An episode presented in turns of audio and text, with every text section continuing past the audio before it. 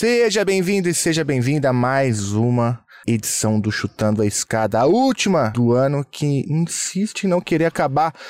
Meu nome é Felipe Mendonça e eu tô aqui com meu amigo Geraldo Zaran. E aí, Geraldo, tudo bem? E aí, Felipe, Como tudo cê- bem, cara? Como que você tá, cara? Tô contando os dias aqui, né? Ah, alguém no grupo hoje disse que faltam 72 horas, menos de 72 horas. Estamos aqui contando.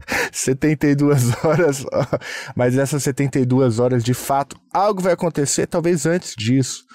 Talvez enquanto você escute esse episódio, o terrível, o trágico ex-presidente da República Bolsonaro esteja deixando o país, provavelmente para não ser preso, né? Ah, tomara que seja preso lá fora também, né? Não sei, vamos ver. Os Estados Unidos têm acordo de extradição com Haia, não? Fica- Acho que não, né? Tem Acho muito que não. criminoso lá pra extraditar. Tem, Acho que eles não. não. têm acordo de extradição, não. Não, não, não, senão ia, ia sair muita gente de lá. Mas enfim. Que bom que tá acabando, hein, cara? O que ano desgraçado também. Nossa, enfim. Mas sobrevivemos, né? Tamo aqui. Sobrevivemos quase seis anos de programa, né, Felipe? Começamos lá falando do governo Temer, chutando a escada do Aécio, daqueles. Mal sabia a gente tudo que a gente teria que enfrentar é, durante a vida desse humilde podcast. Que conjuntura a gente escolheu pra criar isso, hein, cara? Pois é, pois Tá. é. Mas estamos aqui, firmes e fortes. Sobrevivemos a mais de, o quê? 290 edições? Quase isso, né? Ah, mas deve bater o 300, né? Tem umas edições especiais, tem umas, umas coisinhas aqui e ali, deve ter batido mais de 300. E a gente faz esse esforço, né? Esse ano gravamos muito programa sozinho, é, programa que a gente não faz esse bate-papo na abertura, mas fim do ano acho que vale o esforço aqui da gente bater esse papo para os ouvintes, deixar esse salve, né? É, agradecer a, a participação, o apoio, todo tipo de força psicológica, emocional, financeira, de divulgação que eles dão pra gente, o feedback que é sempre super bem recebido. Então a gente queria deixar esse salve aí na- no último programa do ano. É isso aí, a galera, os apoiadores e apoiadoras do Está na Escada que seguraram na unha né, a continuidade desse projeto. De fato, a gente tem uma rede de, de apoiadores aí bem legal, né, cara? É, legal e humana, né? É, o pessoal se trata com muito respeito, sempre ouve a opinião do outro, tá sempre aberto pra conversar. Acho que esse é o... foram anos difíceis, né? Anos que a gente não teve apoio na família, não teve apoio nos amigos mais próximos. Muitas vezes esses círculos mais próximos se tornaram fonte de ansiedade e não de apoio, né? É, então é sempre, sempre bom ter quem contar, com quem dividir, com quem falar. É, acho que esse é um- uma das gratas surpresas desse, desse nosso podcast, né? Jamais imaginei que a gente desenvolveria uma comunidade de, de amigos tão plural, tão é, espalhada pelo mundo e por aí vai, né? É isso aí. Então a gente deixa aqui o abraço a todos e todas as apoiadoras do Chutando a Escada. De fato, vocês fizeram a diferença nesse último ano. Eu também queria... Apoiadores, são, são Fala. apoiadores e apoiadoras que estão lá no grupo e que não estão Aham. também, tá, gente? É, é, todos os ouvintes aí, todo mundo que manda mensagem, que manda e-mail, que, que publica no Twitter, a gente vê tudo. É, Sintam-se abraçados também. É isso aí, obrigado, gente. Obrigado. Queria agradecer também duas pessoas que não aparecem muito. Então, trabalham no, no- nos bastidores. Eu queria mandar um abraço pro Felipe Reis, que ajuda aí na edição do Chutando a Escada. Esse ano trabalhou bastante, né, com a gente. E também a Maju, Maju, que foi uma, uma guerreirinha e cuidou da gente aí um bom tempo, né? Maju, tem que agradecer e tem que dar os parabéns, né? Terminou o mestrado, tá de volta no Brasil, tá trabalhando já. Agradecer, dar os parabéns para ela. Não foi fácil, a gente sabe que ficar no exterior sozinho não é. Muitas vezes a gente glorifica essas coisas, mas não é uma tarefa fácil. Maju passou poucas e boas, mas perseverou, prevaleceu. Parabéns, querida. E esperamos, contamos com você aí para continuar colaborando com a gente no futuro. É isso aí, Maju. Muito obrigado, Felipe. Muito obrigado, Maju. Também quero deixar aqui o registro. Débora Prado e Carol Pavese arrasaram esse ano, né? Até teve Azar, né? A Carol voltou do Nepal não? É, voltou, mas já parece que já foi para outro lugar de novo. Deve estar tá na praia agora, igual você. Tá certo, tá certo. Beijo, Carol. Beijo, Felipe. Beijo, Débora. Valeu. obrigado pelo beijo. Inesperado, mas eu aceito. Não, era o beijo. O beijo era pro Felipe Reis, que eu falei da Maju, não falei do Felipe. Eu achei que o Felipe ia ficar meio. Eu tenho essa pecha de ser, de ser ranzinza, né? É. Mas, Felipe, valeu pela edição aí. Mas o... É, valeu pela parceria. Mas é, é só um, um personagem. O Geraldo é, é um fofo, pessoalmente. Eu posso, eu posso atestar isso. Já. Mas, ô Geraldo, eu também queria agradecer todos e todas as entrevistadas esse ano, né? A gente, rapidinho aqui, Gente, as pessoas não, não recebem para falar com a gente e sempre são muito solistas, né? A gente chama, a galera vem, às vezes a gente grava tarde da noite, o pessoal fica. Então, sem a comunidade de relações internacionais e afins, né, a gente não teria nem o que gravar, né? Ah, é isso aí. Tem que, tem que agradecer os convidados e convidadas. É, esse ano a gente fez algumas parcerias, né? A maior delas aí com o OPS, Observatório Político Sul-Americano. Agradecer lá a Mariana e o Diogo, que, que tem ajudado a organizar. E o pessoal do Observatório da Extrema-Direita flertou um pouco com a gente. O flerte ainda tá de pé. Falei com o Davi esses dias. É, podem esperar mais episódios aí para 2020 2023. E, mas todo mundo em geral, né? Agradecer todo mundo que, que gravou, que se dispôs, cedeu seu tempo, seu conhecimento para fazer divulgação científica na área de relações internacionais. É isso aí, gente. Obrigado. Sem vocês, esse episódio, esse, esse humilde projeto aqui de divulgação científica não teria nem pé nem cabeça, até porque ninguém aguentaria ouvir só eu, Geraldo, Débora e Carol falando, né? Ninguém aguenta mais. Ô, Geraldo, eu queria agradecer você, cara. Você sabe que você é muito importante para mim, para esse projeto e pô, obrigado por me tolerar todos esses anos, cara. Você é demais. Que é isso, cara. Não tem problema não. Que é isso, cara. Você... Tamo junto. Manda um beijão Deixa disso, Felipe. A gente começou isso junto. Você também é um, uma presença importante aqui na minha vida. Minha esposa tem ciúme, é, te chama de BFF. Ah. E. Pelo menos sou a vezes... E às vezes é, é, é, motivo de conversa aqui. Mas obrigado, cara. obrigado seu sua presença, seu apoio. É, também são parte integrante, parte recorrente desses últimos anos aí do, do podcast. antes disso e com certeza depois também. É isso aí, cara. Valeu. É, eu não vou perguntar qual é o, como que eu apareço nesse debate. Deixa pra lá. Mas vocês são muito queridos. Você, Carol, também fazem parte da nossa dinâmica familiar aqui. Né? É isso aí. Grande Mas escuta, hoje é só bate-papo ou tem, tem programa? Não, não, não. Tem. Para terminar o ano, a gente tem um. A gente, você sabe que a gente gosta bastante de falar de ficção científica, tentar entender um pouco a aplicação disso para a compreensão da política internacional. E a gente tem um programa nessa linha aí. A gente vai falar sobre amazofuturismo. A gente já falou de afrofuturismo aqui, lembra com a Maria? Não, não foi isso? Lembro, lembro. Então, agora, agora a gente vai apresentar aqui para vocês o conceito de amazofuturismo e para isso, a gente recebeu aqui o Gustavo Macedo, ele é pesquisador de pós-doutorado do Instituto de Estudos Avançados da USP, e a Luciana Barbosa, que é doutoranda em Direito Internacional pela Universidade Federal de Minas Gerais. Eles vêm aqui falar para a gente sobre amazofuturismo, algoritmos. O trabalho deles mesmo é sobre algoritmos, inteligência artificial e, e eles estão agora aplicando aí esse conceito de amazofuturismo para entender é, o, a inteligência artificial, mas eles vêm aqui falar um pouco também sobre ficção científica e mostrar um pouco como tudo isso é importante para entender a política internacional. Papo bem legal, descontraído aí, um papo de fim de ano, mas que tem pesquisa séria por trás. Recomendo muito que vocês fiquem até o final. Poxa, que bacana. Não participei da conversa, mas tô louco para ouvir aqui o, o episódio. Então vamos lá, vamos pro papo então?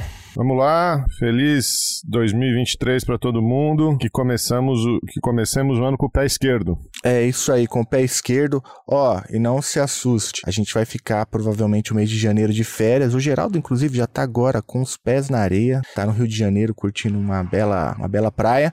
E a gente volta com tudo em fevereiro. Pode ser, Geraldo? Pode ser. Olha o estereótipo aí do carioca que não trabalha, hein? Não gostei disso. não, não, eu falei de férias. É, agora, se você tá me falando que o carioca tá de férias permanente, aí é um problema seu. Mas é, a Carioca trabalha muito. Mas... Você vai ouvir o áudio que a Ju vai mandar para você, pode ficar esperando. Ah, é. Oh, por falar em áudio da Ju, Ju, maravilhosa, a gente adora seus áudios. Eu posso só tocar um? Toca, toca, toca. Olha toca só, aquele. Né, então, então, olha só, antes de ir pro papo, calma. Eu vou tocar. A Ju é uma apoiadora de Tá na Escada, presença frequente no nosso grupo de apoiadores. E foi esse o áudio que ela mandou no exato momento aonde a gente teve a confirmação da vitória do Lula na corrida presidencial de 2022. Escuta aí. E menina, mas o comunismo tá comendo solto mesmo. Eu mesma já tô na tarefa, já acordei, já distribuí umas quatro mamadeiras de piroca, já converti uns banheiros aqui em banheiro unissex, entendeu? Agora eu tô aqui fazendo uma planilha do Excel colocando aqui do pessoal aqui da rua, pessoal da vizinhança aqui, quem tem HB20, Hilux, tudo parcelado, entendeu? Para poder entrar na taxação das grandes fortunas, entendeu? Se tiver então dinheiro investido em Bitcoin, ó, tá lascado. Ju, você é maravilhosa, Ju. Eu te amo. Beijo, gente. Feliz ano novo. Feliz ano novo, Geraldo. Fique aí com o papo, então, Amazo Futurismo com Gustavo e a Luciana. A escada é uma construção que serve para fazer um deslocamento vertical. Nem sempre é assim, mas tem um jeito de facilitar tudo isso. elevador? Não.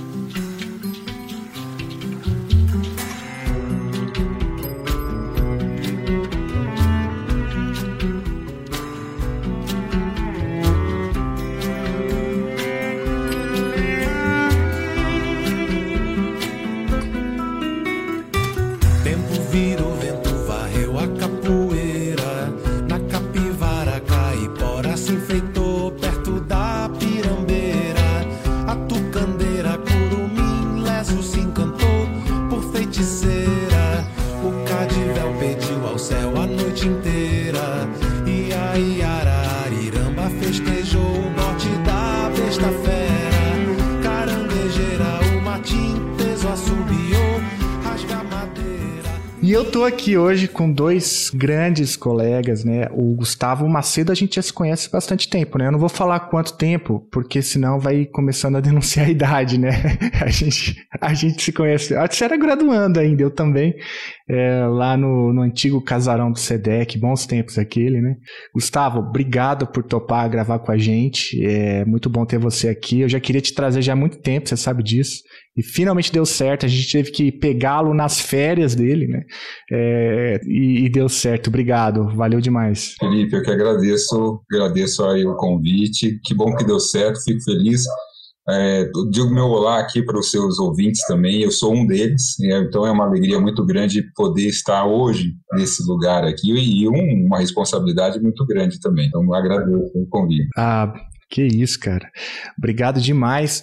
O Gustavo, ele é pesquisador de pós-doutorado do Instituto de Estudos Avançados da USP. E além do Gustavo, eu tenho aqui o prazer aí de conhecer a Luciana Barbosa. Obrigado, Luciana, por estar aqui com a gente, topar gravar com a gente essa conversa totalmente diferente, para mim, pelo menos, né? Obrigada a você, Felipe, pelo convite. Um prazer estar aqui. Muito bom, não, obrigado demais. A Luciana é doutoranda em Direito Internacional pela Universidade Universidade Federal de Minas Gerais, é defensora pública federal e faz uma tese sobre armas autônomas. Depois a gente pode até falar sobre isso, então, o tese. E nunca se pergunta para um doutorando quando que ele vai fazer a defesa, né? Então, ó, se você é ouvinte, conhecer um doutorando e fizer essa pergunta para a pessoa, você está errado. Então aprenda e põe aí no seu manual de boa conduta acadêmica. Então eu não faria essa pergunta para a Luciana. Mas enfim, gente. Entreguei a tese pro orientador. Tá ah, não. Então, pô, esse Natal vai ser especial, vai ser especial. Então tá bom, já tá entregue. Agora é só curtir o Natal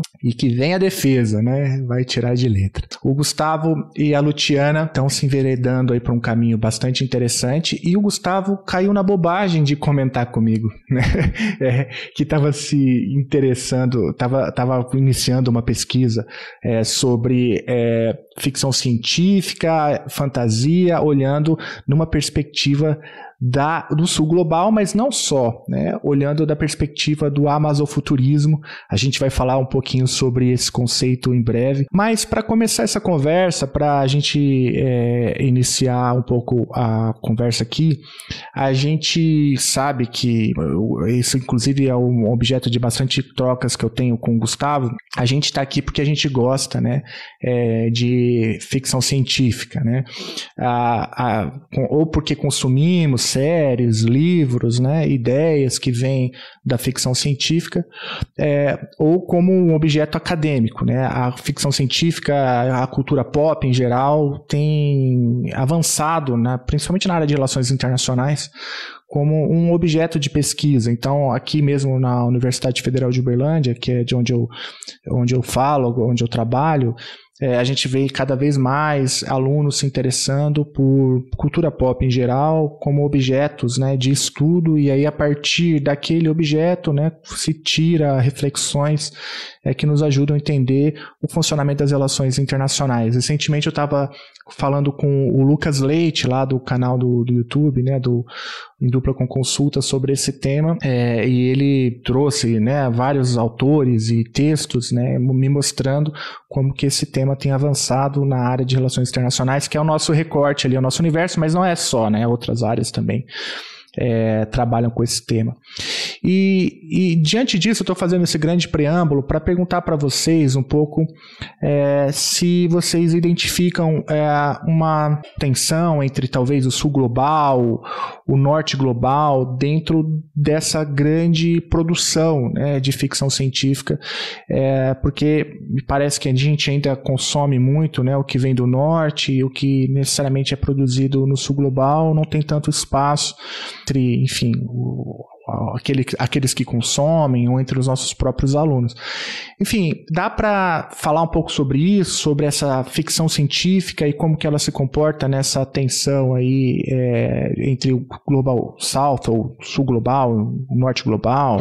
O que que dá para ser dito sobre isso? Bom, eu acho assim que a maioria das obras de ficção científica que a gente consome hoje, elas estão assim baseadas em valores do norte global, assim, valores de universalismo, é, em projeções futuras muito baseadas, enfim, num sistema de valores prevalentes do norte global, é, em valores capitalistas, enfim.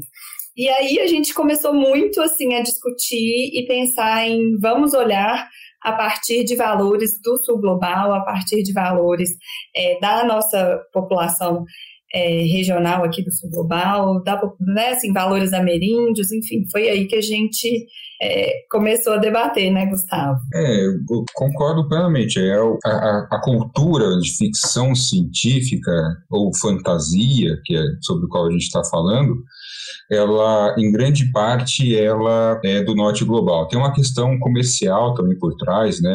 Tanto comercial quanto política e cultural, que é essa questão da imposição, muitas vezes, do produto midiático que a gente acaba consumindo e através dele, né, a gente está acostumado na área de relações internacionais falando sobre soft power, né, então assim, o tempo todo a gente exportando ou importando ideias que estão aí travestidas de música, de filme, de série, de livro e assim por diante. Então, é, o que eu acho interessante desse trabalho que Luciano e eu estamos fazendo é eu estou aprendendo muito com esse trabalho, tá? Então assim, estou descobrindo, tô re, estou redescobrindo muito até uma identidade minha enquanto pesquisador no sul global.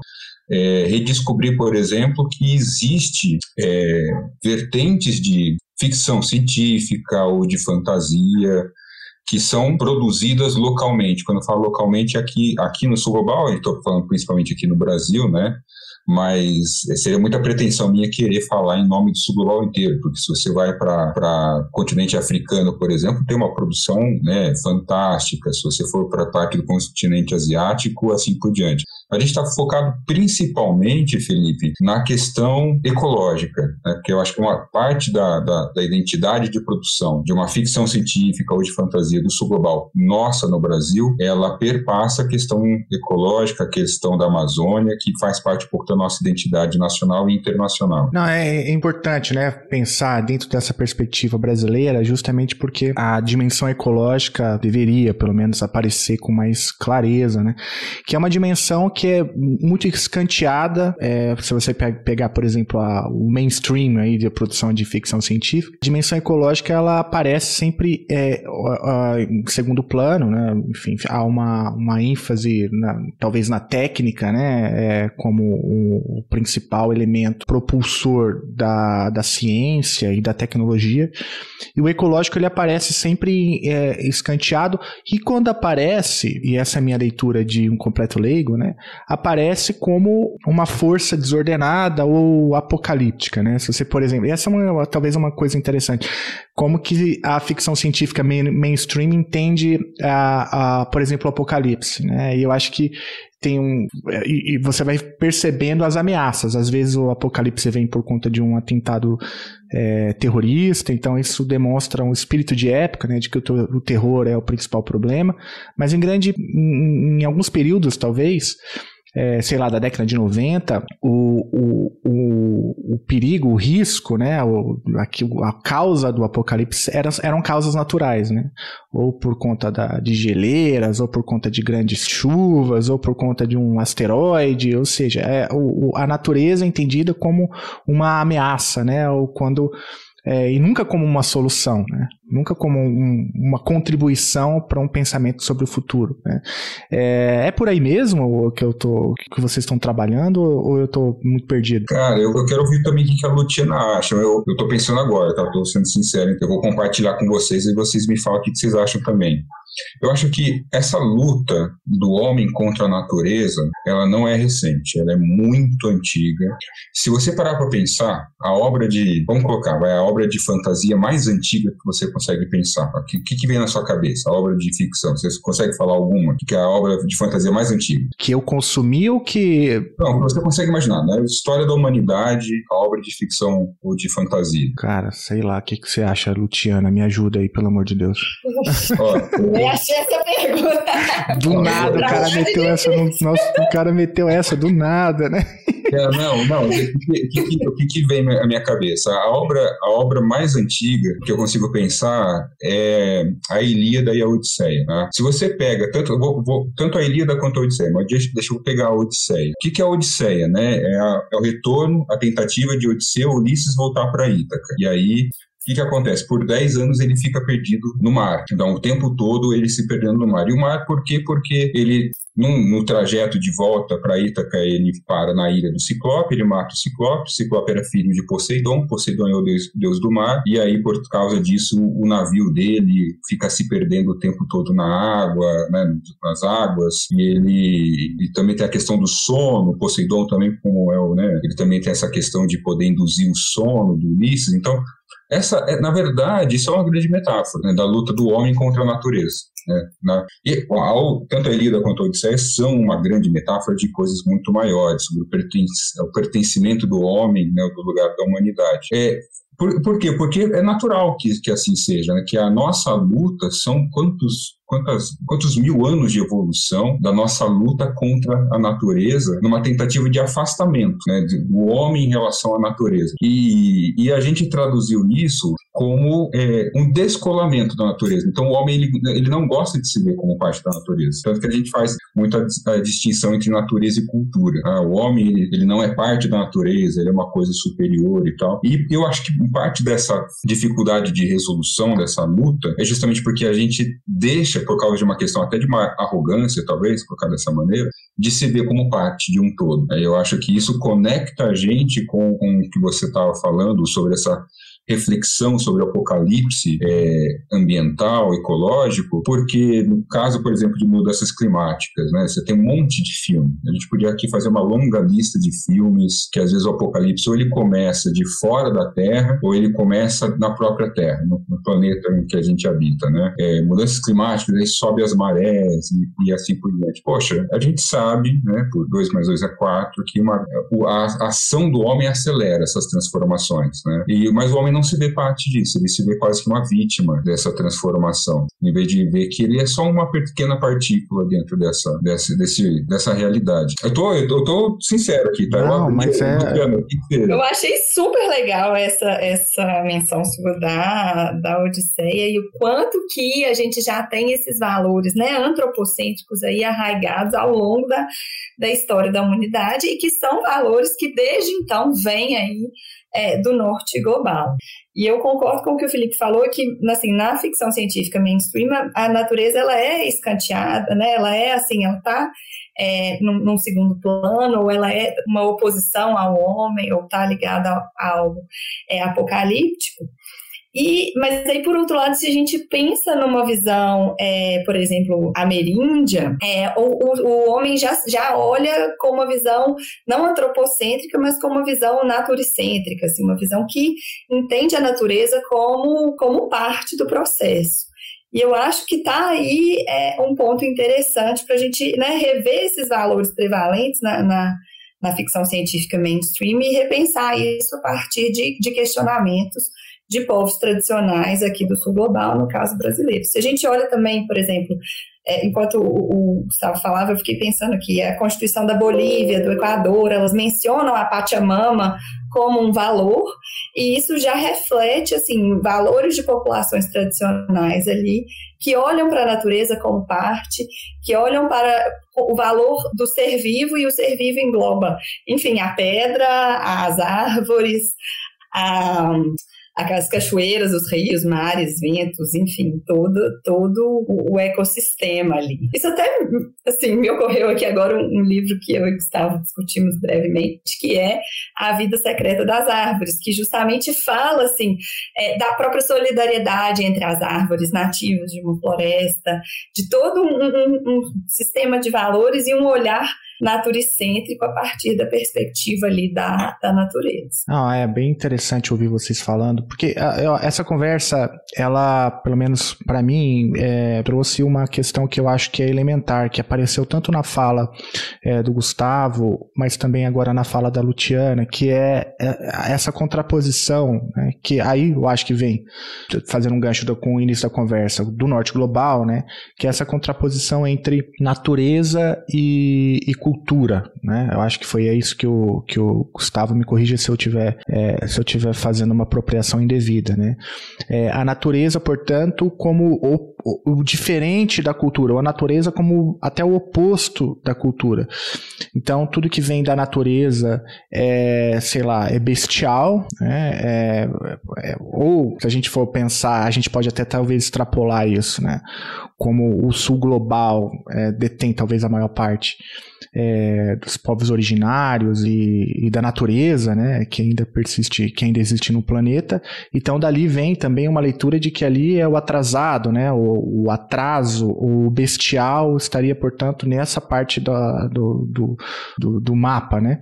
É, enquanto que o, o, norte global, então, é detentor do oposto disso, que é a cultura, o, que, né, que é o, é o civilizado, é a, é, é a técnica, ou seja, aquilo que há de mais avançado dentro daquilo que o homem pode produzir. E, e é justamente esse é o problema, né? Essa leitura, é, é, essa contraposição que é que a gente consome goela abaixo por conta dessas inúmeras é, é, peças culturais que a gente consome aqui no, no, no sul global, no Brasil, né? Para segmentar um pouco mais a conversa, é, a gente consome isso de maneira crítica e acaba que a nossa própria perspectiva de futuro fica sempre atrelada a essa noção que a, a, a cultura, ou seja, o civilizado, é, pressupõe o, o controle do bestial, ou seja, da natureza, né? É, então talvez aí seja justamente o centro, né, da, o, pelo menos a minha leitura, da importância do amazofuturismo, justamente porque faz uma crítica direta, incisiva, né, a essa contraposição. É por aí? Eu diria, eu diria que sim. É, eu até complementaria de, de, uma, de uma maneira, quando a gente fala sobre essa dicotomia norte global, sul global, obviamente que tem a, a questão geográfica, né, o norte e sul, mas o problema é que é, é, quando a gente começa a reproduzir dicotomias que impõem formas de nos relacionarmos com a realidade, com aquilo que a gente entende por realidade. Então, norte e sul, civilização e barbárie, né? o desenvolvido e o em desenvolvimento ou subdesenvolvido, é, o rico, o pobre. Então, a gente acaba incorporando isso. Quando a gente traz isso para pensar é, a questão questão da Amazônia, que é o estudo que a gente está fazendo na ficção científica ou na fantasia, isso, bom, primeira camada, é, geralmente os problemas apocalípticos são é, um desencadeamento de um desequilíbrio é, ambiental do qual o homem pouco teria culpa, né? ele não reconhece a, a culpa. Então, primeiro já tem uma, uma dificuldade da forma como a gente pensa o problema. E uma outra camada também é a forma como a gente internaliza essa maneira de pensar aqui no Brasil mesmo, né? Porque muito mais do que pensar norte sul tal, o que está em jogo aqui é a construção de mundos possíveis. Então, o que eu acho muito interessante disso que você e a Luciana falaram é que essas novas formas, novas para nós que estamos descobrindo agora, porque elas existem aí desde que é, o mundo é mundo, é, essas formas diferentes de se pensar é, a realidade, vamos colocar aqui a realidade com, com letra maiúscula, são novas formas de pensar o nosso lugar na existência, de repensar os problemas e de repensar a solução, né? a maneira como a gente enxerga é, o que é a vida, por exemplo. Então, uma, só para eu parar aqui meu comentário, é, pega um problema que é um problema básico para todos nós, que é a questão da finitude. Finitude da vida. A vida ela se encerra em um determinado ponto.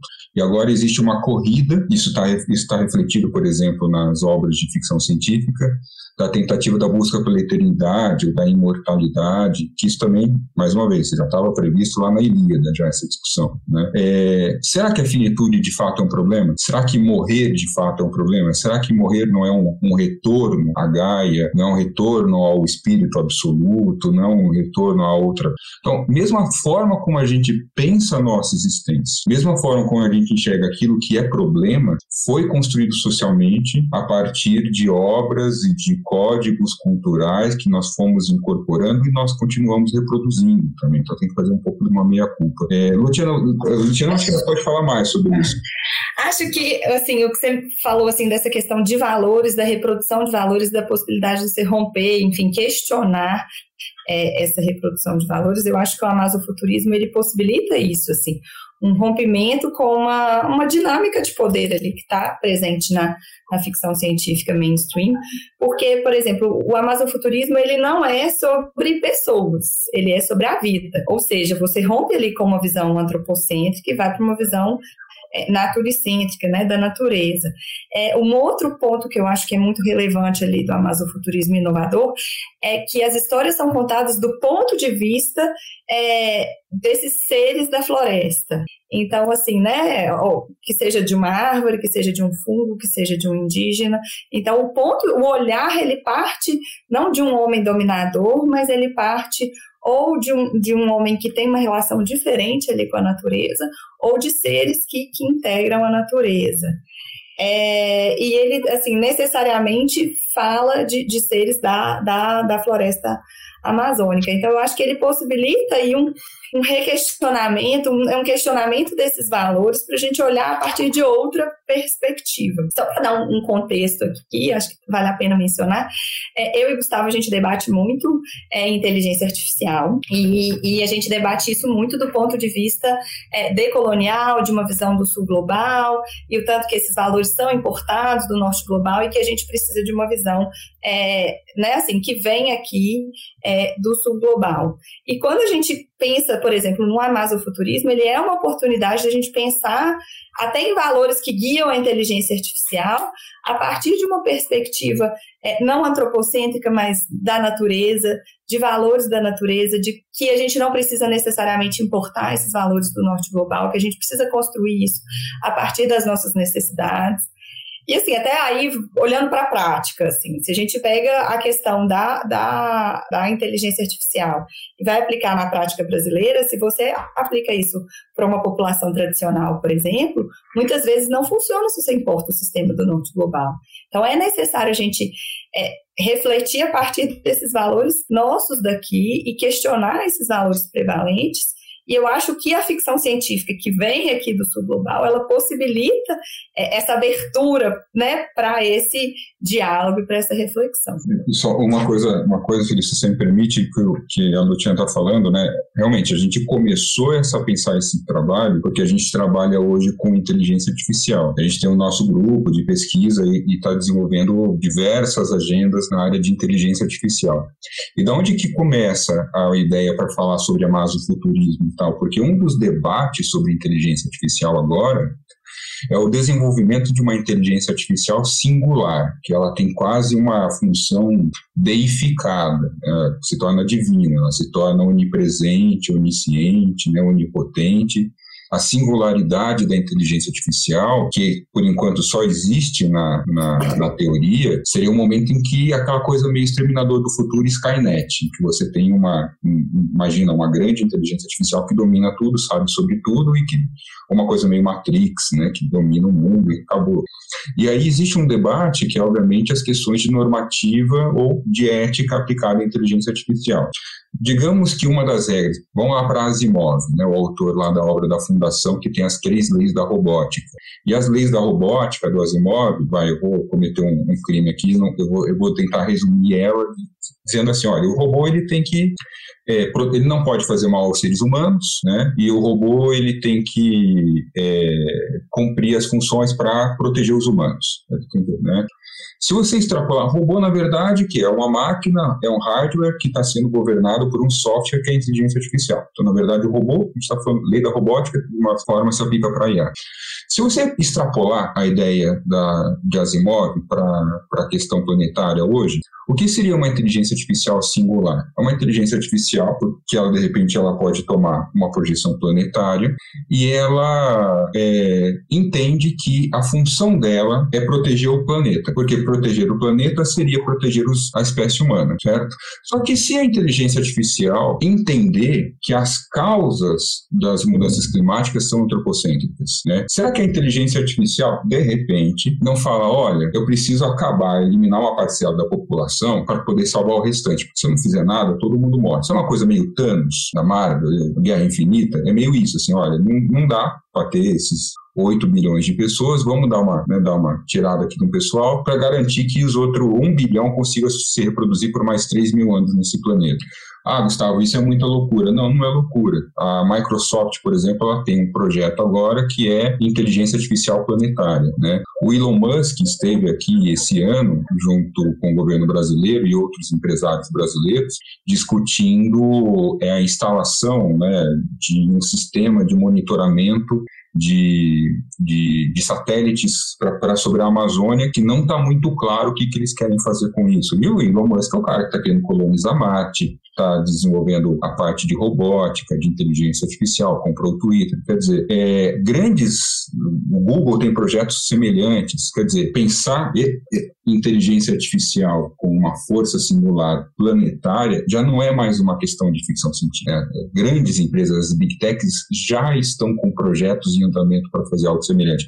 Então, quando a gente faz essa reflexão sobre amazofuturismo, nada mais é do que nós estamos extraindo reflexões, aprendendo muito para poder fazer um questionamento sobre essas decisões que nós já estamos tomando hoje enquanto sociedade. Não é algo, um exercício simplesmente divertido, é uma coisa muito séria, porque muitas ideias serão extraídas dessas fontes fantasiosas, por assim dizer. Uhum.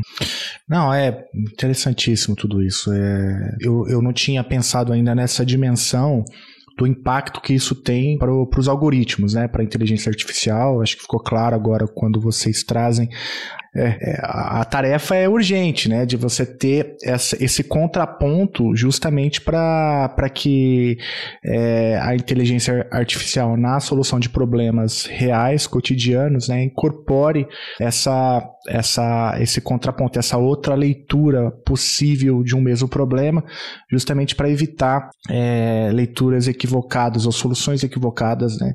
É, que ignorem povos originários ou até mesmo a, a floresta em si, né? É, e, e aí, aproveitando esse, esse gancho, assim, eu acho que tem são várias questões assim que me ocorrem ouvindo vocês falarem, né? É, primeiro, a, a, assim, a inteligência artificial já é uma realidade, então esse é um ponto que eu gostei bastante da, da tua fala. A outra é, eu, eu acho que quando a Luciana definiu pra gente o que é o amazofuturismo, né? Ela coloca lá, né? O, o amazofuturismo parte então de uma leitura da floresta ou do, ou do povo né, originário, real ou ou ficcional. É, depois você cita outros dois elementos, Luciana, que eu, eu, se eu não me engano, a ideia de que a tecnologia indígena ela precisa ser única e, e por é. fim, pode, pode falar. Então, esses avanços né, tecnológicos que estão ali no amazofuturismo, eles devem estar tá, é, em consonância com o meio ambiente, né, em harmônicos aí com o meio ambiente é, e tem que ser uma tecnologia do ponto de vista indígena, né? Algo inovador, mas do ponto de vista indígena. E essa história também, como você mencionou, aí, contada a partir do ponto de vista né, indígena ou de entes da, da natureza. Que não é assim sobre é, pessoas, né? Sobre as diversas formas ali de, de vida. É, esse instrumento ele é muito interessante também, para além do, do, dos algoritmos, até para concepção de futuro. E isso não é uma bobagem também, né? Porque a gente sabe, a, a leitura que se fazia sobre futuro há 20 anos atrás é, movimentam a indústria hoje que tenta fazer né, inovações tecnológicas. Né? Então, ouvindo vocês falarem, me, me ocorreu aqui na minha, na minha cabeça um exemplo, pode ser besta para o ouvinte ou para vocês, mas eu fiquei lembrando do carro, carro é, autônomo, né? como uma grande solução por um problema que certamente a solução não foi pensada por, por quem está aqui, né? É, e isso estava presente, por exemplo, no, na, na, nos filmes que eu via de ficção científica quando eu era adolescente, né? Então, ao futuro sempre é o carro autônomo e, e o carro que voa, sei lá o quê, como isso é uma grande solução para um problema que a gente vive, que seja do mobilidade urbana, sei lá o quê. É, então, por que que eu tô, me ocorreu isso, né? Porque a gente conhecer as perspectivas de futuro da floresta, né, o que partem né, é, é, de seres reais ou ficcionais da floresta, nos ajuda a pensar não só uma ficção científica a partir do sul global, mas nos ajudam a ter uma a abrir um horizonte né, de perspectivas é, que podem se materializar de fato no futuro, né, como soluções reais. Então, é, eu, daí a importância né, de, de você ter uma, um contraponto à, à, à amazofuturista, tanto na inteligência artificial, mas nas peças de ficção científica, quer seja no cinema, na literatura, porque isso mobiliza todo um imaginário né, que daqui a algum, algum tempo podem se viabilizar do ponto de vista de soluções reais. Né?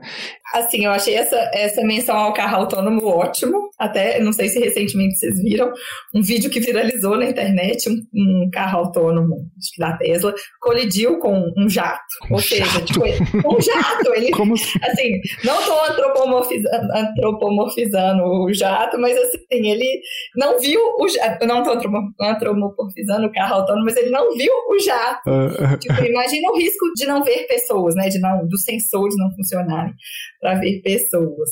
É, e aí, outra coisa que me ocorreu na hora que você falou foi uma frase até do TED Talk da Margaret Mitchell, que é uma, uma pesquisadora de inteligência artificial, e ela fala assim: olha, o futuro da IA, ele não é um carro autônomo, ele é um carro que nós estamos dirigindo. Então, a gente precisa pensar se a gente vai virar para a direita, para a esquerda, é, acelerar ou, ou, ou frear. É, E quanto a essa questão de da gente conseguir repensar o futuro, não como um dado, mas como um construído, eu acho que é bem por aí. Eu acho que, que a ficção científica e as várias formas de manifestação literária, assim, elas possibilitam a gente repensar o futuro. Isso é bem assim freiriano, né? Você pensar no futuro como algo que, que a gente é agente da construção e que cabe a gente resolver para que lado que a gente vai.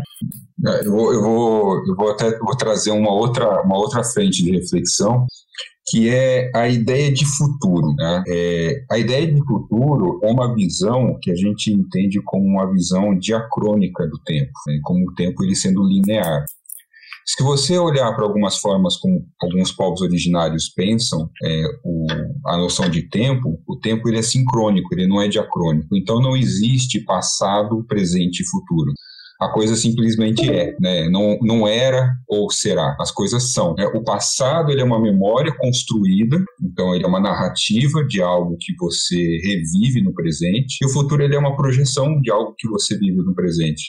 É, é muito é, útil ao sistema capitalista o futuro, porque o futuro é uma realidade que ainda não existe, que não existiu, que não existirá, mas que a gente faz investimentos, a gente faz projeções, a gente constrói vidas, carreiras, juros, aplicação na poupança, com base no algo que não existe, em algo que não é, né? Só que os juros, eles só rendem no presente? Então, pensar o tempo é, de uma maneira é, sincrônica é inviável para o ponto de vista do sistema capitalista, porque é você dizer, olha, gente, tem que viver o momento. Essa coisa de ficar guardando agora para viver o depois, não é viável. E tem uma discussão que Luciano e eu temos feito, que como é que a gente vincula isso com a discussão de inteligência artificial? Olha, tem um antropólogo brasileiro que ele é fundamental nessa discussão nesse momento, que é o Viveiros de Castro. Com a obra da inconstância da alma selvagem, o Viveiros ele dá um tapa né, em algumas ideias preconcebidas que a gente tinha sobre é, a forma de se enxergar o certo e o errado, né, o que a gente vai colocar aqui como um sistema binário ou estruturalista, né, de de, de pensamento. E o Viveiros, ele fala sobre a, o fato de que existem é, várias naturezas e uma única cultura. Diferente da maneira como a gente está acostumado a pensar. A gente pensa que existe uma natureza e múltiplas culturas, né? Então o Viveiros fala, não, é o contrário. Tem várias naturezas e uma só cultura. Pô, Gustavo, onde é que você quer chegar nisso com inteligência artificial? Cara, isso é bárbaro. Porque eu fiquei, eu lembro que eu fiquei fascinado na época quando eu fiquei sabendo que o Viveiros, ele era constantemente convidado para ir para Cambridge para dar aula para cientistas da computação que estão tentando desenvolver novas formas de programação de inteligência artificial, porque a computação hoje é basicamente 0 1, né? é uma questão binária. Se você tenta incorporar uma nova ontologia da realidade que tenta implodir com isso, né, é, você aí talvez você consiga chegar numa forma de elemento de programação de, que, que permita a construção de uma inteligência artificial é, múltipla camada, hipercomplexa, então é como se hoje a gente tentasse produzir tecnologias, a gente sonha com tecnologias com instrumentos muito arcaicos ainda. Então, pensar, por exemplo, isso é interessante, porque é uma forma do capitalismo também se apropriar desse conhecimento, desses saberes é, nativos, né? Então, olha lá, o cara, ele é um antropólogo, ele vai, ele estuda, ele tenta entender o sistema de pensamento de povos originários, ele é convidado para dar aula numa das universidades mais importantes do ponto de vista do desenvolvimento de tecnologias no sistema capitalista para desenvolver uma inteligência artificial ainda mais poderosa. Né?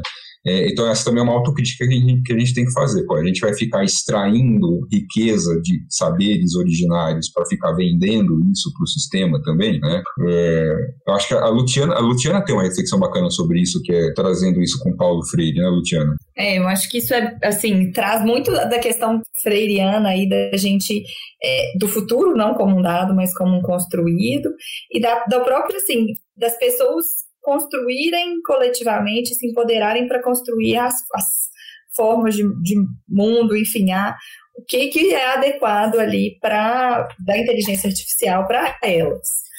É, e acho que isso que o Gustavo falou também dialoga muito com o Yuki Rui, que é um. Ele tem um livro chamado Tecnodiversidade também, que é muito legal, e ele justamente fala assim que a gente precisa de ver a inteligência artificial não como um universo assim antropológico, mas como uma, uma multiplicidade e, e, uma possibilidade de, de, de, reconstruir histórias, de reconstruir o futuro.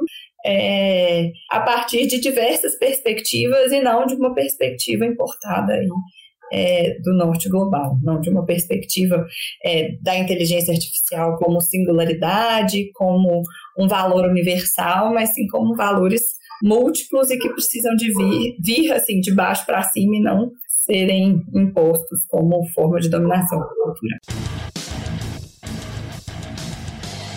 O Chutando a Escada conta com apoio financeiro dos seus ouvintes. Para saber mais, acesse chutandoaescada.com.br barra apoio.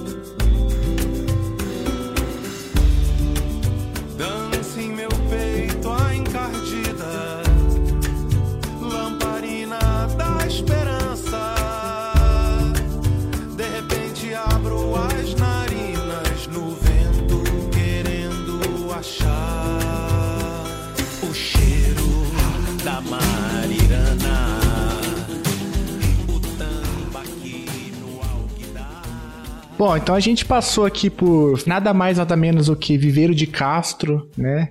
O Freire. Eu pensei aqui numa pergunta, é, talvez mais direcionada à Luciana, que, que é doutora em Direito, é, tá prestes, né? Já, já pode chamar de doutora em Direito, né? Já pode, né, Gustavo? É uma quase, doutora em Direito.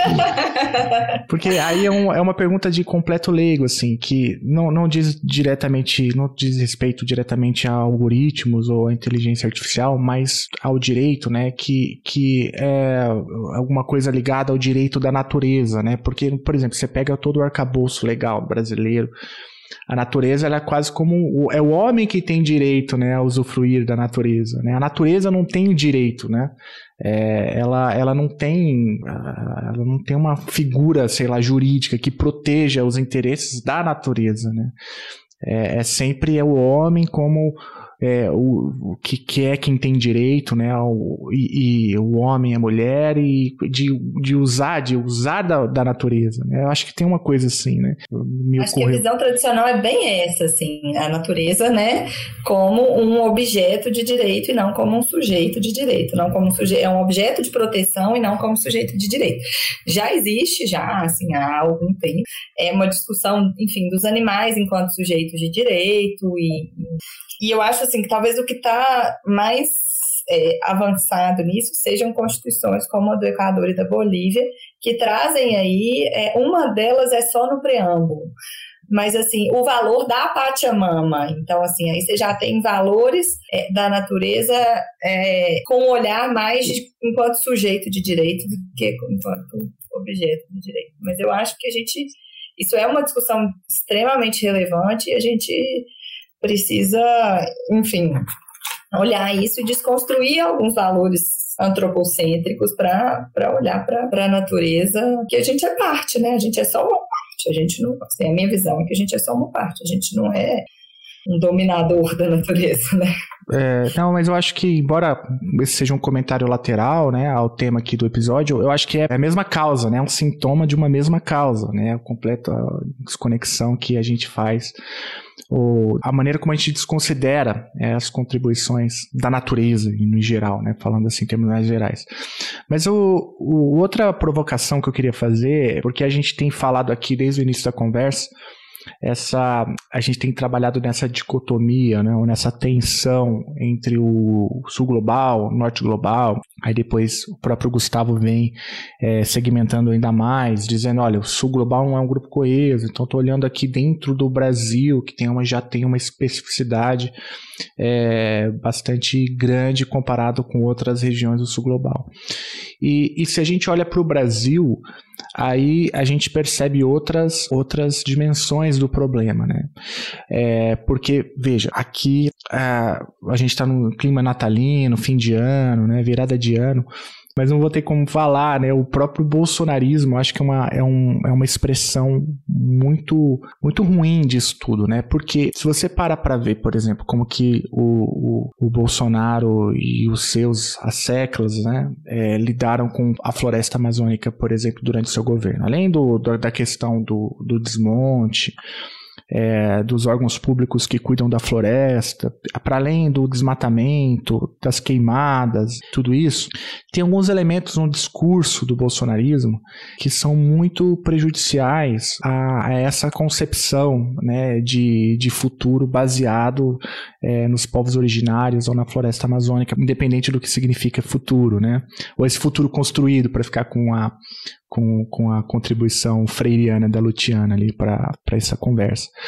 Por exemplo, é, o, o Bolsonaro, logo no começo do governo, ele dizia o seguinte: não, o índio ele quer celular, né? Lembram as falas dele assim? Não, o índio quer casa, quer saneamento, quer água encanada, o índio quer.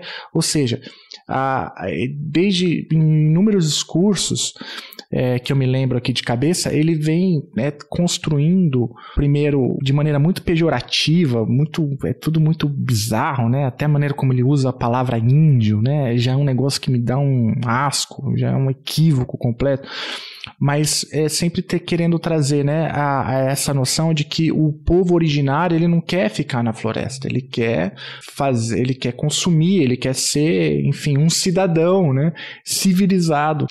Então, é, por que, que eu estou trazendo então essa, esse exemplo? É justamente para mostrar que dentro do próprio país ainda há é, uma, uma leitura né, muito rasa é, do que pode ser, o que é a contribuição, né?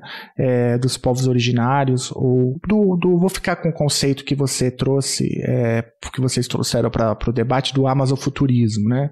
É algo completamente desconsiderado. Tem gente que acha que, por exemplo, você pega um cara como é, eu tô falando do, da aliança Bolsa Salles, né, que basicamente queria cortar a floresta para fazer estacionamento, né, basicamente asfaltar tudo e fazer estacionamento. É, para além então dos epistemicídios que o, o norte global acaba por implementar, a gente tem problemas de ordem local, né, ou nacional, é, que são igualmente preocupantes, né, para entender essa contribuição é, que vocês estão trazendo aqui. E o bolsonarismo é um exemplo disso, mas não só, né? Você tem o próprio agronegócio que, que traz, por exemplo, para o discurso que o agro é pop ou que o agro é tecno, né? Que o agro ele, ele, ele é a tecnologia, ou seja, em contraposição ao atrasado, ao bárbaro, ao antigo, né? Ao ultrapassado, que é, sei lá, a agricultura familiar ou, ou a floresta em si. Então tem várias dimensões que, pelo que eu estou entendendo bem o que vocês estão denunciando aqui, é, que criam entraves também regionais, nacionais, né, é, para contribuições amazofuturistas, né, como essas que a gente tem tentado enfatizar. O que, que você acha, Gustavo? Ah, tem, tem, tem algum sentido essa provocação? Ah, calma aí, você, você me colocou numa saia justa, você trouxe tanta coisa importante para comentar. E. Não, não, eu tava, de modo nenhum, eu estava aqui acompanhando a sua reflexão e, e também pensando sobre isso. É, eu vou. É muita coisa, assim. Eu acho que eu vou me restringir a fazer uma reflexão mais pontual sobre um tema específico, que é algo que a gente chama de. Eu vou juntar um pouco do que você acabou de falar com um pouco da fala da, da, da, da Luciana. É, sobre o ecocídio. Né? Então, dentro das relações internacionais, a gente tem hoje reconhecido como os crimes internacionais, de acordo com o Estatuto de Roma, né, de 98, você tem basicamente genocídio, limpeza étnica, crimes contra a humanidade e crimes de guerra, né? É, o, o, que, que, é, o que, que é o ecocídio que começa a surgir agora? O ecocídio seria você começar a colocar a natureza como sujeito de direito né, e, e reconhecer que outras formas de vida, que não apenas as formas de vida humana, elas também são dignas de proteção, de, de preservação, e que haveria uma responsabilidade internacional compartilhada entre toda a comunidade internacional para a proteção dessas formas de vida é, naturais. Então, o ecocídio ele inclui não apenas as formas de vida vegetal, mas também animal, e obviamente inclui também é, populações nativas, né, que têm uma relação mais harmônica de coexistência com, com o meio natural. É, pô, muito legal discutir o ecocídio, poxa, que legal. Só qual que é, o, qual que é uma, uma, uma reflexão que precisa ser feita agora? O Brasil, como você falou, o governo que está acabando agora, ele abandonou completamente um protagonismo internacional, principalmente no que diz respeito a questões ambientais e ele é, se manteve afastado, para não dizer totalmente negligente, dessa discussão sobre ecocídio. Onde é que está se discutindo ecocídio neste momento? No norte global, né? impulsionado principalmente pela França. Você tem uma parte do governo francês, uma parte do governo suíço, você tem alguns países nórdicos, os norte-americanos já demonstraram interesse em algumas das reflexões, mas principalmente os franceses, tá? Eles é quem estão discutindo o que seria o ecocídio e discutindo uma eventual codificação, um tratado internacional. Né? Então, existem várias reuniões que estão ocorrendo em Genebra nos últimos anos é, sobre isso. Poxa, por que, que o Brasil deveria participar? Bom, primeiro porque o Brasil ele tem aí, detém uma das maiores e mais completas é, áreas de preservação de biomas né, é, no planeta. Então, a Amazônia está dividida em nove países, mas 60% da, da Amazônia está dentro de um único país, que é o Brasil.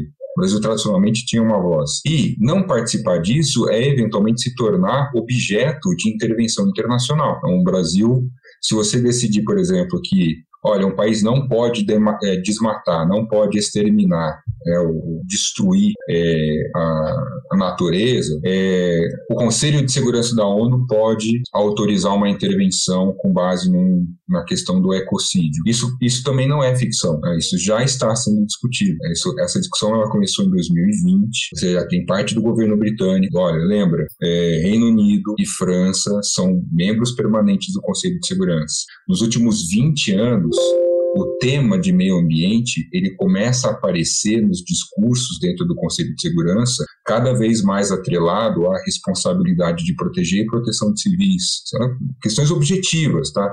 Se você fizer uma, uma análise quantitativa, você vê isso. Então, assim, não fazermos parte dessa discussão, seja para tentar influenciá-la, ou seja para tentar né, é, questionar, ou, poxa, mas tá bom, a gente vai discutir o ecocídio, mas e o ecocídio aplicado ao norte global? De novo, vai ser o norte aplicando sobre o sul? Não sei.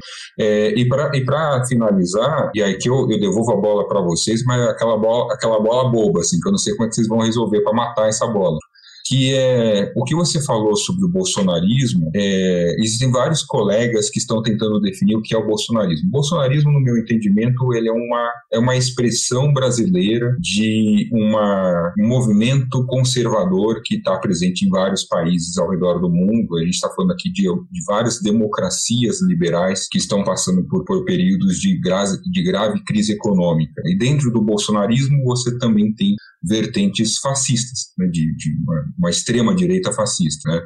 Qual que é a grande questão que a gente aprendeu com os estudos sobre fascismo? Estou aqui remetendo a Hannah Arendt, Adorno, Horkheimer, Habermas e tal que é a construção dos mundos possíveis. Então, mesmo dentro do bolsonarismo, existe uma ideia do que é um futuro possível. Né? Olha, para o nazismo, o futuro ele era de uma hegemonia racial, né? de um extermínio de um determinado grupo de pessoas e de uma hegemonia de um outro determinado, aquilo que era uma cultura.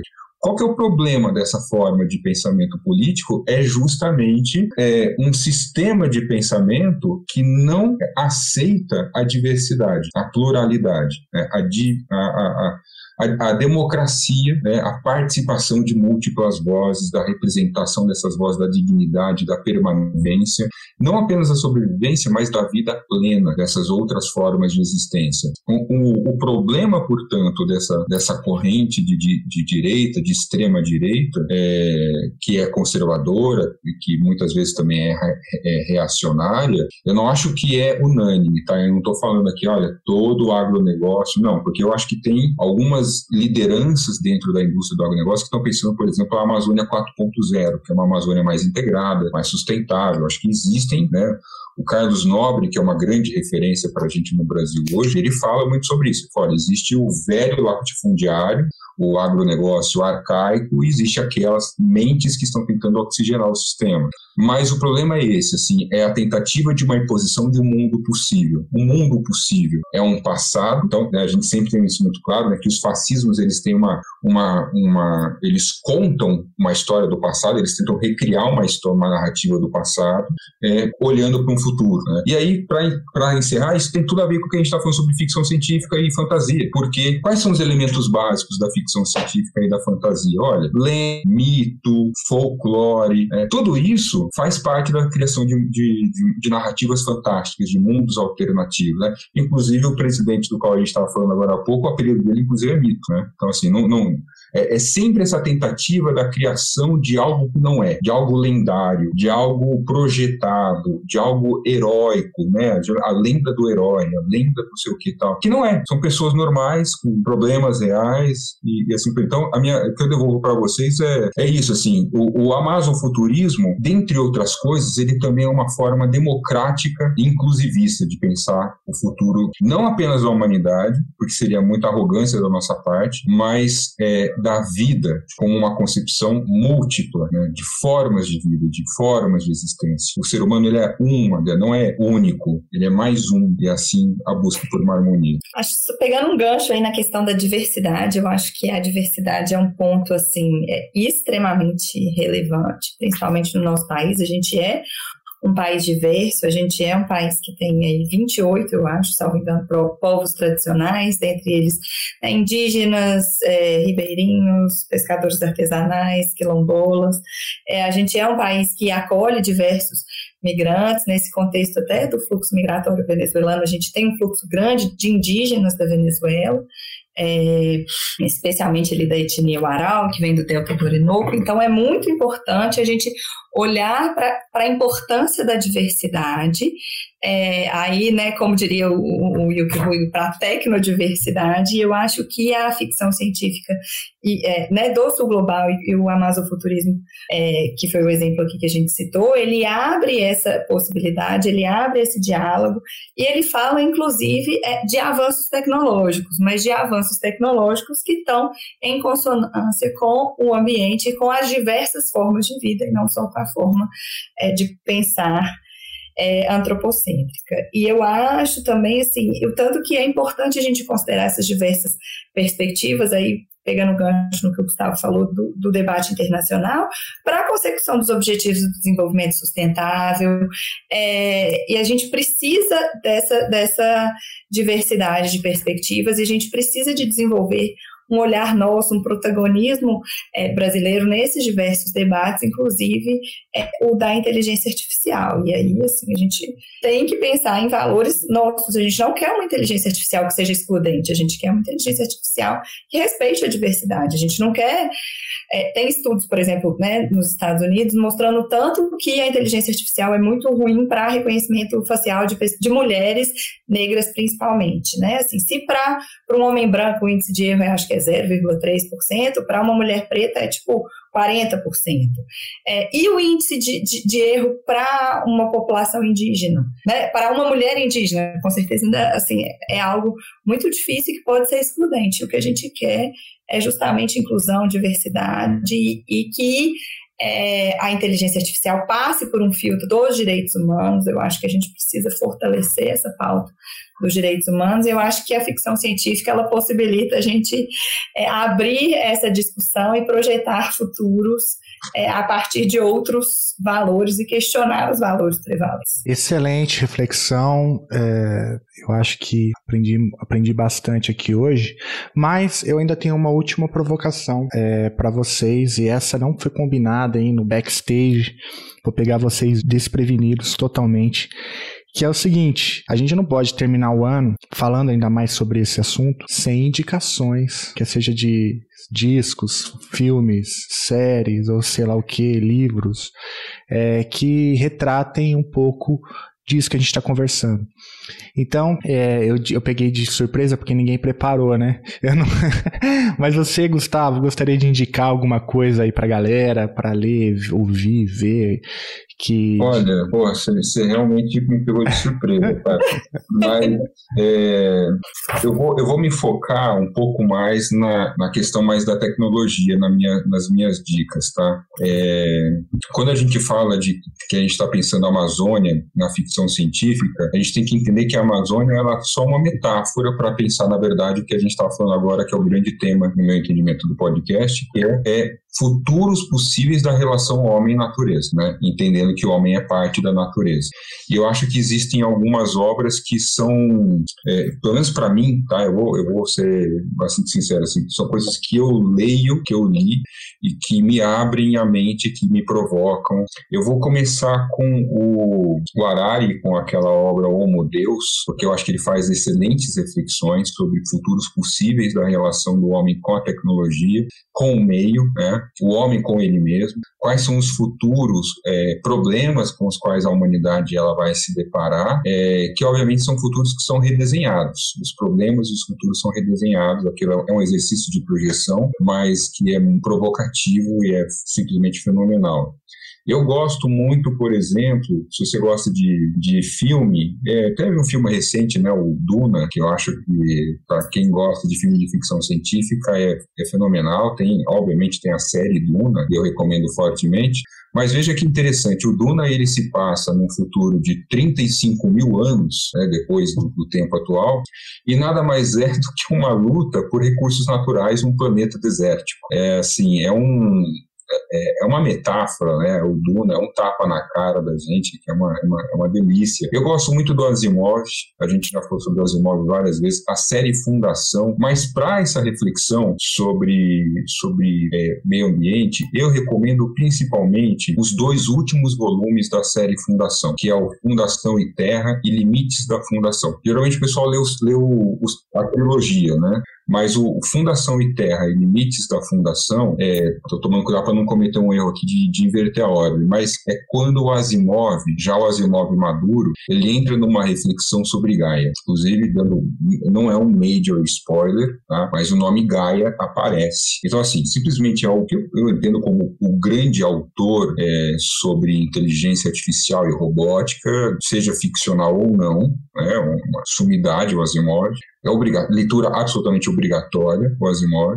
E nesses dois últimos livros é quando ele faz essa reflexão. No Fundação e Terra tem essa reflexão sobre Gaia, que se estende ao, ao longo de limites da Fundação, que aí, sem dar spoiler também, faz essa reflexão sobre o que seria, vamos colocar dessa forma, a preservação da galáxia. A gente está falando da preservação do planeta Terra, né? a preservação da própria galáxia. E por fim, cara, se eu puder, eu falei de ficção, vou falar de obra de fantasia. Aí, aí eu passo a bola para Luciana. Cara, Tolkien, tá aí, é, tá, ficou famoso de novo a série, né, do, do Tolkien agora na Amazon, esqueci o nome. É, Anéis do Poder, né? Anéis do Poder. É, eu, eu particularmente, eu sou, eu sou fanático por Tolkien já há muitos anos. Não vou dizer há quantos anos para também não dizer qual é a minha idade, mas pode colocar aí muitos anos mesmo, tá? É, eu, particularmente, não gostei muito, mas é porque eu sou chato, eu sou aquele nerd chato. Ah, faltou aqui a nota do rodapé. Mas o Tolkien, cara, a obra do Tolkien eu acho fenomenal, porque a forma como ele cria um mundo de fantasia, em que a questão da, da, re da relação com o meio, ela é sempre muito importante. Para quem gosta de, de fantasia, para quem gosta de Sandra Park, só para quem assistiu o filme, cara, leia, leia o Tolkien e, é, e veja como é bonita a maneira como ele constrói a relação é, do, do, dos seres sencientes com a natureza. Eu, eu me inspiro muito né, nessa leitura do Tolkien e na, nos preceitos morais que de, dele eu extraio. E aí, não sei, para mim são essas. Eu poderia passar aqui. Você fez uma pergunta que não estava mas essa é a pergunta, então eu poderia ficar horas aqui falando. Tá ótimo. E você, Luciana? Eu, deixa eu pensar aqui, acho que, enfim, quando você perguntou, o primeiro livro que veio, assim, na minha mente foi o Tecnodiversidade, do Yuki Hui, que é uma coletânea de, de textos dele, é, que, enfim, que é bem interessante para a gente repensar essa, a questão da tecnologia a partir de diferentes valores. É, Acho que um livro assim que a gente mencionou aqui, que vale a pena reforçar, é A Inconstância da Alma Selvagem, né, do Viveiros de Castro. É, no site www.amazofuturismo.com, salvo engano, é, tem alguns livros interessantes e dentre eles é Amazônia Viva, que eu acho que é do Rogério Pietro, bem, bem legal também. Ah, e tem um livro que eu adoro, assim, que é mais da tecnologia do que da ficção científica da, da floresta amazônica, que são é, Weapons of Net Destruction, que é armas de destruição matemática, que eu acho que é, que é muito interessante para refletir sobre isso, que é da Cat, Cat O'Neill. É, que mais? Ah, tem o nosso livro, Gustavo, temos que falar dele. é, que é Inteligência Artificial e Direitos Humanos, aportes para um marco regulatório no Brasil, que a gente teve a alegria de publicar esse ano. E, ah, e o, o livro da A Vida Secreta das Árvores, que é do Peter Wolleben, eu acho. É W-O-H-L-L-E-B-N, que também é bem interessante para a gente ter uma perspectiva aí de outros, outros seres vivos e outros valores. Acho que são esses. Muito bem, muitas boas referências. É, aliás, eu, eu, eu, o site é esse mesmo, www.amazofuturismo.com.br. Eu fui agora que você falou, fui dei um, uma gugada aqui rapidinho. E aqui recomendo, tem além dos livros, é, alguns livros, tem também aqui bastante didático que é Amazofuturismo, com os pilares e tudo mais.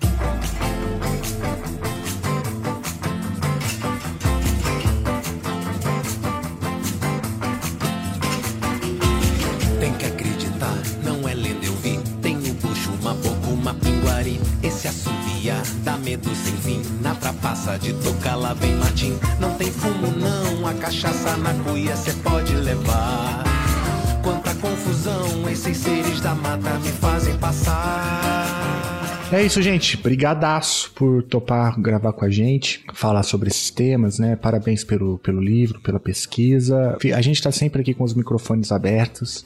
É, vale muito a pena conversar com gente competente, interessada, pesquisadores aí é, dessa geração que vem aí no Brasil, que tem feito pesquisa de ponta, contribuindo para o debate. Para mim é muito legal ouvir vocês. E obrigado, obrigado mesmo. É, ah, e eu vou só última coisa aqui. Eu estava pesquisando é, é, antes de vir para cá gravar com vocês, né? O que, que, será que eu vou tocar, né? Porque a gente tem sempre a playlistzinha que a gente toca. É, e, e, eu encontrei um disco e tá, então eu vou, vou fazer minha sugestão também, né? É, eu encontrei um disco de um, compositor brasileiro amazonense chamado Tiago Tiago de Melo. Ele tem um disco chamado Amazônia Subterrânea. E o disco todo é belíssimo mas tem uma música em especial chamada Certezas Inacreditáveis, que eu acho que tem muito a ver com o que a gente estava conversando aqui.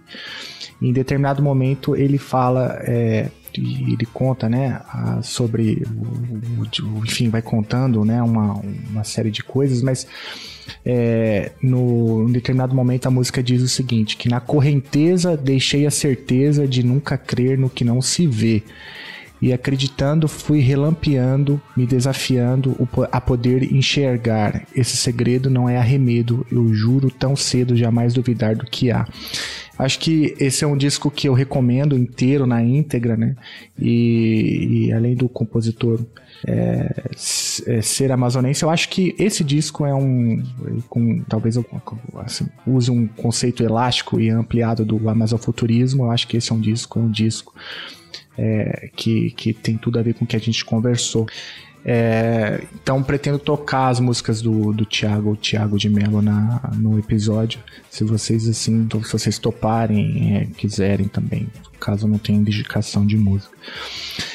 Gente, obrigado. Muito obrigado, Luciana, por topar gravar aqui com a gente. Foi um prazer te conhecer. Um excelente 2023 para você. Tudo de bom para você, para sua família. Curta bastante.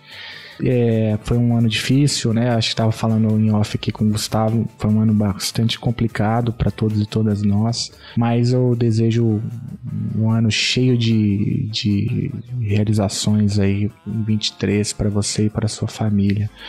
Muito obrigada, Felipe. Foi um prazer te conhecer. Foi maravilhoso bater esse papo aqui.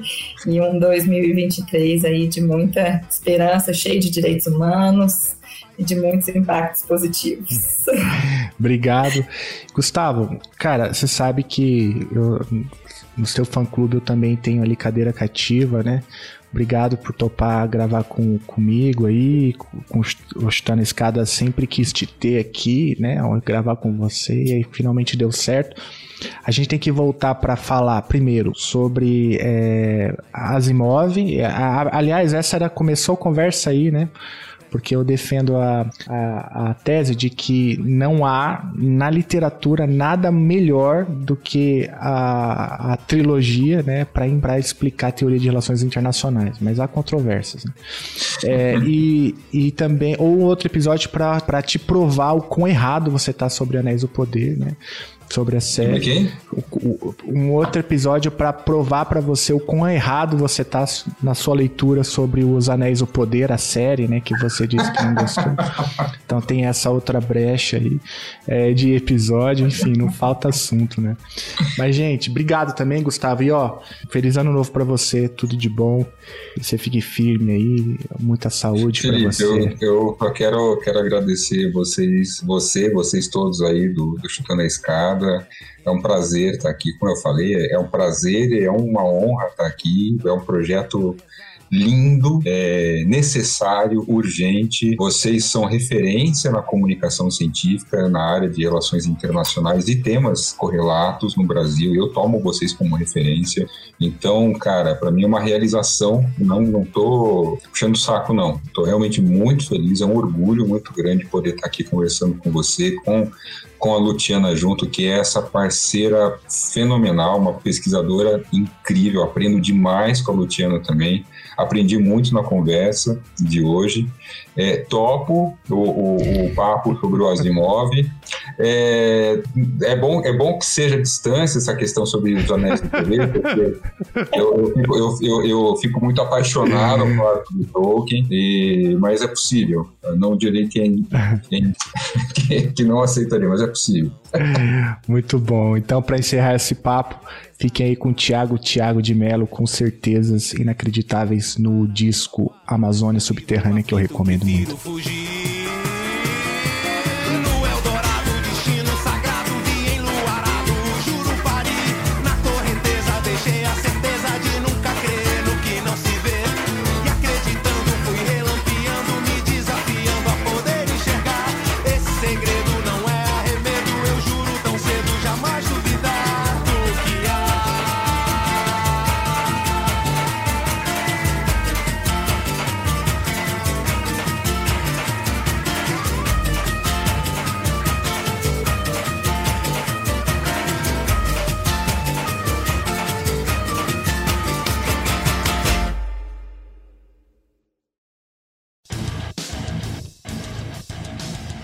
Você acabou de ouvir mais um episódio do Chutando a Escada. Para apoiar, acesse chutandoescada.com.br barra apoio.